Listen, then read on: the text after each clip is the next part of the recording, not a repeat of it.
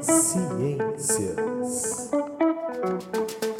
Olá, jovem ouvinte. Eu sou Arthur Magalhães, professor de ciências, e esta é a segunda edição do boletim COVID-19. Nesta série, eu trago para você informações relevantes e atuais sobre a pandemia, faço explicações, comentários, perspectivas futuras.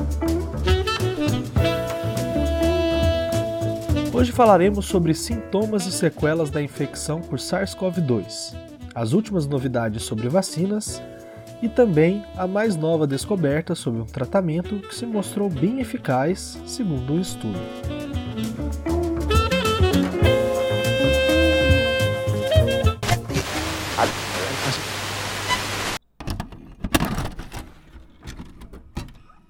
Antes de mais nada, Vamos entender qual é a relação do vírus com a manifestação de doenças.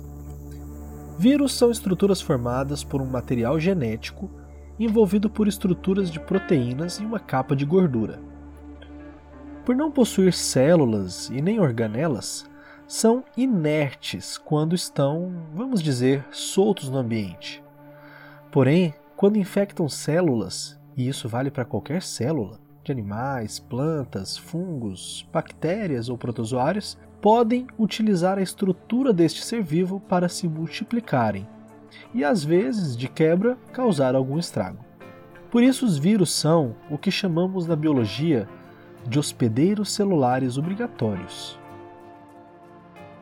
Nós temos uma gigantesca diversidade de vírus em nosso planeta. É maior que a diversidade de todos os grupos de seres vivos juntos. E temos que pensar que os diferentes tipos e linhagens de vírus estão em interação com os seres vivos há milhões de anos, desenvolvendo um processo chamado de coevolução. Cada tipo e linhagem de vírus vai se especializar em infectar determinada espécie, e não só isso, determinadas células dessa espécie. Normalmente, prevalecem aquelas linhagens de vírus que melhor se adaptarem, ou seja, se reproduzirem e se espalharem com maior eficiência, utilizando as células hospedeiras.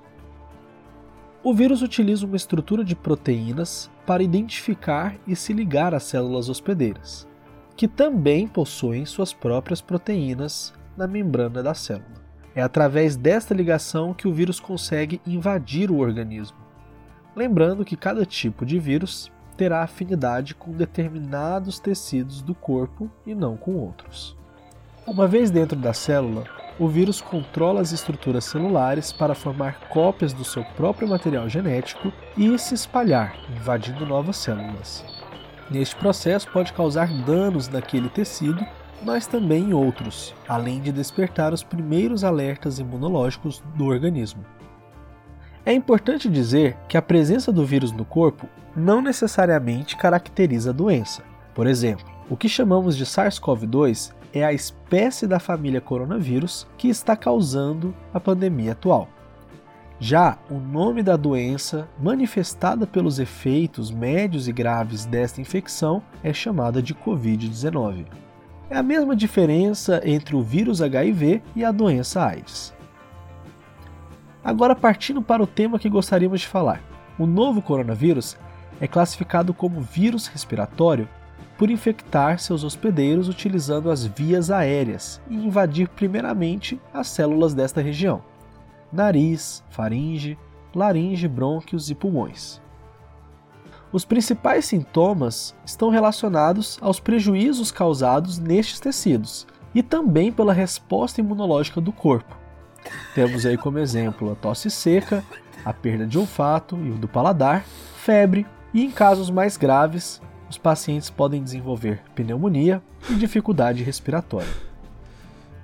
Um dos quadros mais preocupantes é a chamada tempestade de citocinas, uma manifestação do organismo a infecções que acaba por fazer uma resposta inflamatória exagerada e descontrolada o que, se ocorrer nos pulmões, por exemplo, pode levar a uma obstrução das vias aéreas e morte dos pacientes.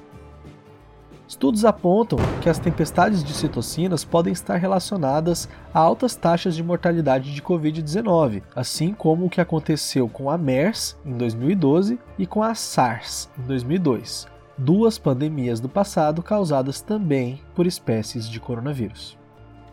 Além disso, tem-se descoberto sintomas neurológicos como alucinações, sintomas cardiovasculares como inflamação no miocárdio, arritmias e insuficiência cardíaca, disfunção nos rins e até problemas gastrointestinais, como diarreia e vômito. Estes sintomas, que ocorrem fora das vias aéreas, podem se dar porque esses tecidos também têm receptores celulares semelhantes àqueles que os vírus utilizam para entrar nas células. Também podem acontecer por conta de reações imunológicas do corpo ou até mesmo por efeito dos medicamentos utilizados no tratamento. E agora vem a notícia mais preocupante. Alguns destes sintomas podem persistir por meses, mesmo após pacientes terem se recuperado da infecção. São as sequelas da Covid-19 Sequelas são alterações ou danos de longo prazo causados por doenças ou acidentes. Estudos têm mostrado que pessoas recuperadas de Covid-19, mesmo aquelas que tiveram casos leves, apresentam quadros de cansaço, dor de cabeça, alterações renais, alterações neurológicas, danos cardiorrespiratórios por meses após a doença. E não sabe-se ao certo por quanto tempo ainda carregarão essas marcas. Este cenário pode enterrar de uma vez por todas aquele pensamento de que há dois tipos de infectados: os que são de grupo de risco e que desenvolvem casos graves da doença, e os saudáveis, que desenvolvem casos leves ou sem sintomas. Por ser uma doença nova e um vírus ainda pouco conhecido, os efeitos da contaminação a médio e longo prazo ainda são incertos. Se prevenir ainda é a melhor medida. Evite aglomerações, evite sair de casa sem necessidade e evite permanecer em ambientes fechados por muito tempo. E claro, use máscara.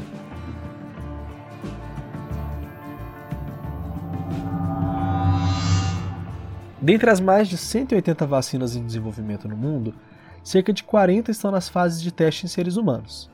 Três delas estão fazendo parte de suas pesquisas no Brasil, e outras três devem iniciar seus ensaios clínicos em nosso país nos próximos meses. Essas parcerias estabelecidas com as farmacêuticas podem garantir que, se alguma dessas vacinas for aprovada, teremos autorização e a transferência de tecnologia para produzi-las em nosso próprio país. Vacinas são compostos bioquímicos que simulam a presença do vírus para estimular uma reação imunológica e a produção de anticorpos neutralizantes, aqueles que impedem a entrada do vírus nas células humanas. A produção de uma vacina envolve muitas etapas para garantir a sua segurança. As primeiras etapas são em um laboratório, onde se desenvolve o composto e fazem-se testes em animais. Após essa etapa, começam os ensaios clínicos em seres humanos, que são divididos em algumas fases. A fase 1 é a vacinação em algumas dezenas de pessoas para garantir a segurança da vacina, ou seja, que ela não vai causar nenhum efeito muito adverso. Fase 2 é a vacinação em centenas ou até milhares de pessoas para avaliar se a vacina gera a imunidade. Fase 3 é quando se avalia a eficácia da vacina e a possibilidade de efeitos colaterais ainda não conhecidos em um grande grupo de pessoas, podendo chegar a dezenas de milhares. Se a vacina passou por essas três fases, pode receber aprovação para ser liberada para a fase 4, que é a distribuição e aplicação em massa, mas ainda avaliando seus efeitos. Dessas vacinas produzidas em parceria com o Brasil, destacamos duas, a primeira é a vacina da farmacêutica AstraZeneca em parceria com a Universidade de Oxford, que firmou acordo com a Fundação Oswaldo Cruz, por meio do governo federal, e foi a primeira a receber autorização para testes clínicos no Brasil. Esta vacina consiste em colocar parte do material genético do SARS-CoV-2 em um outro vírus inofensivo, que passará a produzir uma proteína do coronavírus, aquele espinhozinho que tem em volta da estrutura viral. Você já deve ter visto em alguma imagem. É este o espinho que será reconhecido pelas células de defesa do nosso organismo e que produzirá anticorpos contra ele. Em 8 de setembro, a AstraZeneca paralisou seus ensaios clínicos por conta de um efeito colateral grave que surgiu em uma paciente. Essa notícia não era de todo ruim, pois efeitos colaterais são comuns de aparecer nessa etapa da pesquisa, em que a vacina é aplicada em dezenas de milhares de pessoas. Mostra, na verdade, a seriedade e responsabilidade dos desenvolvedores. Após uma apuração mais detalhada, deram seguimento aos testes no dia 12 de setembro. A segunda vacina em parceria com o Brasil é a Coronavac, da farmacêutica chinesa Sinovac. Os testes estão sendo desenvolvidos em parceria com o Instituto Butantan, em São Paulo. Neste caso, o SARS-CoV-2 é reproduzido em laboratório, em grandes quantidades, purificado e inativado a partir de compostos químicos. Então, esse vírus, entre aspas, morto, é injetado na pessoa e, em tese, irá despertar a resposta imunológica.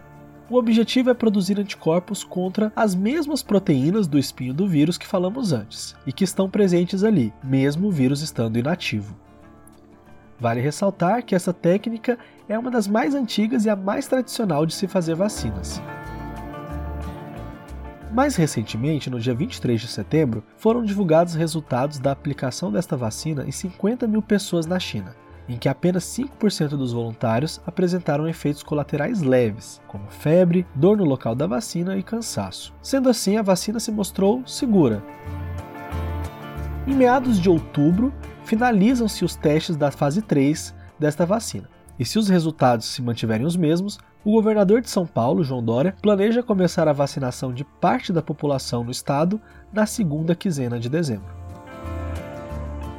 Você já sabe, mas não custa repetir. Todas essas previsões de datas de vacinação dependem da finalização dos ensaios clínicos, da comprovação da segurança, eficácia e eficiência do composto a partir da análise e publicação dos resultados em revistas científicas, e também da aprovação dos órgãos e agências reguladoras. As vacinas mais avançadas ainda estão na fase 3, que normalmente é a etapa em que são barradas até 90% das vacinas em produção. Mesmo após aprovada para distribuição, enfrentaremos alguns desafios, como capacidade de produção de doses, compra e logística de transporte e armazenamento. Algumas vacinas que estão em fase avançada necessitam de refrigeração de menos 70 graus Celsius, que é mais frio do que qualquer congelador. As vacinas que falamos neste episódio provavelmente precisarão de um resfriamento mais simples, mas este resfriamento necessita de uma geladeira estável e com instalação elétrica que não oscile. Será que todos os cantos do Brasil conseguem oferecer essas condições? Apesar dos anúncios dos políticos, devemos ter cautela e paciência no que se trata do processo de pesquisa, produção e distribuição de vacinas. Vamos torcer para várias vacinas seguras e eficientes serem aprovadas para termos opções acessíveis para o nosso país, estados e municípios.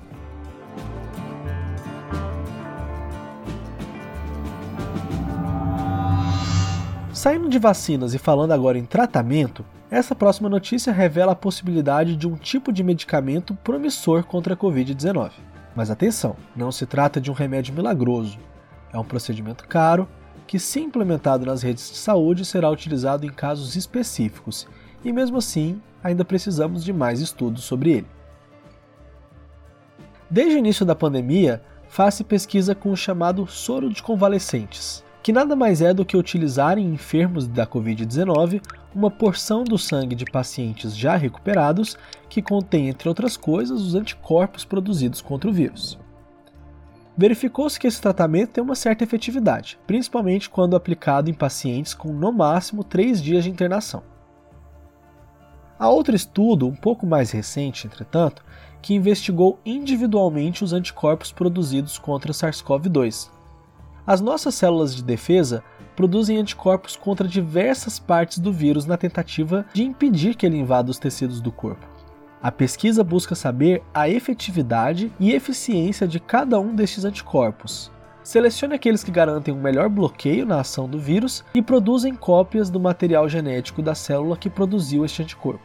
Com essas cópias, ou podemos chamar de clones, é possível sintetizar esses anticorpos em larga escala nos laboratórios. A esta técnica damos o nome de anticorpos monoclonais.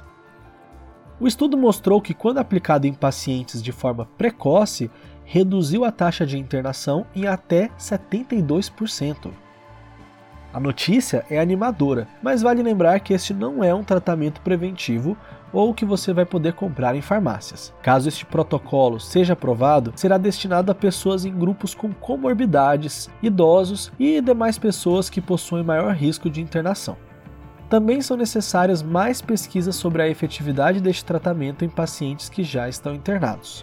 Apesar de boa notícia, ressalto que a ciência não é feita de milagres e nem devemos esperar por eles. São necessárias várias ações coordenadas por parte da medicina e das instituições de pesquisa, mas também políticas públicas e até mesmo ações individuais no sentido de diminuir os riscos de transmissão do vírus.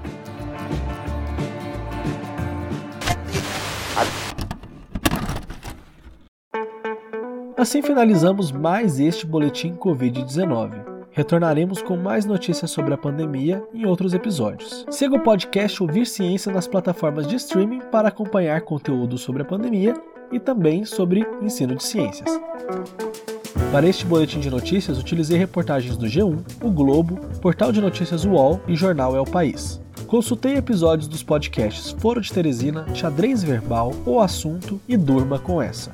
Meu nome é Arthur Magalhães e este foi o podcast Ouvir Ciências. Até mais, jovem!